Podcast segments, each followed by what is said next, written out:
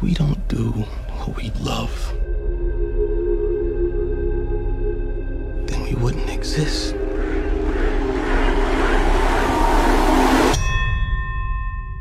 It's time, kid.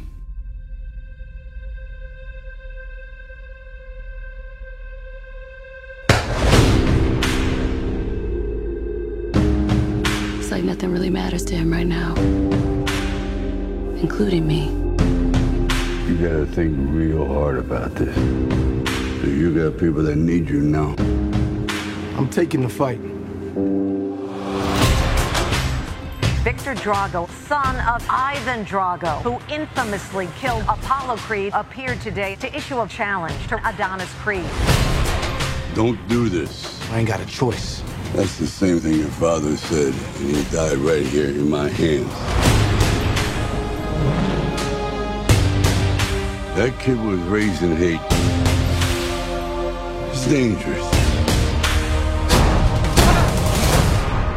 He broke things in me that ain't never been fixed. It ain't worth it. It's not just us anymore, Dave. I want to rewrite history. If you want to fight this man, that's your business. But don't pretend this is about your father.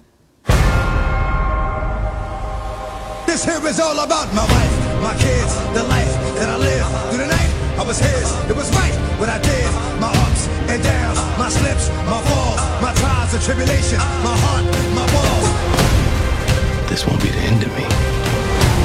Or you. It can't be, because we're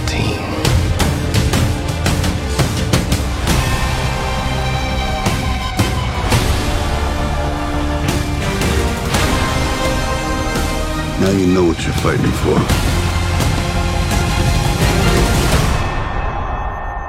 Round after round, you learn more about yourself. And when I stepped in that ring, it wasn't all about me.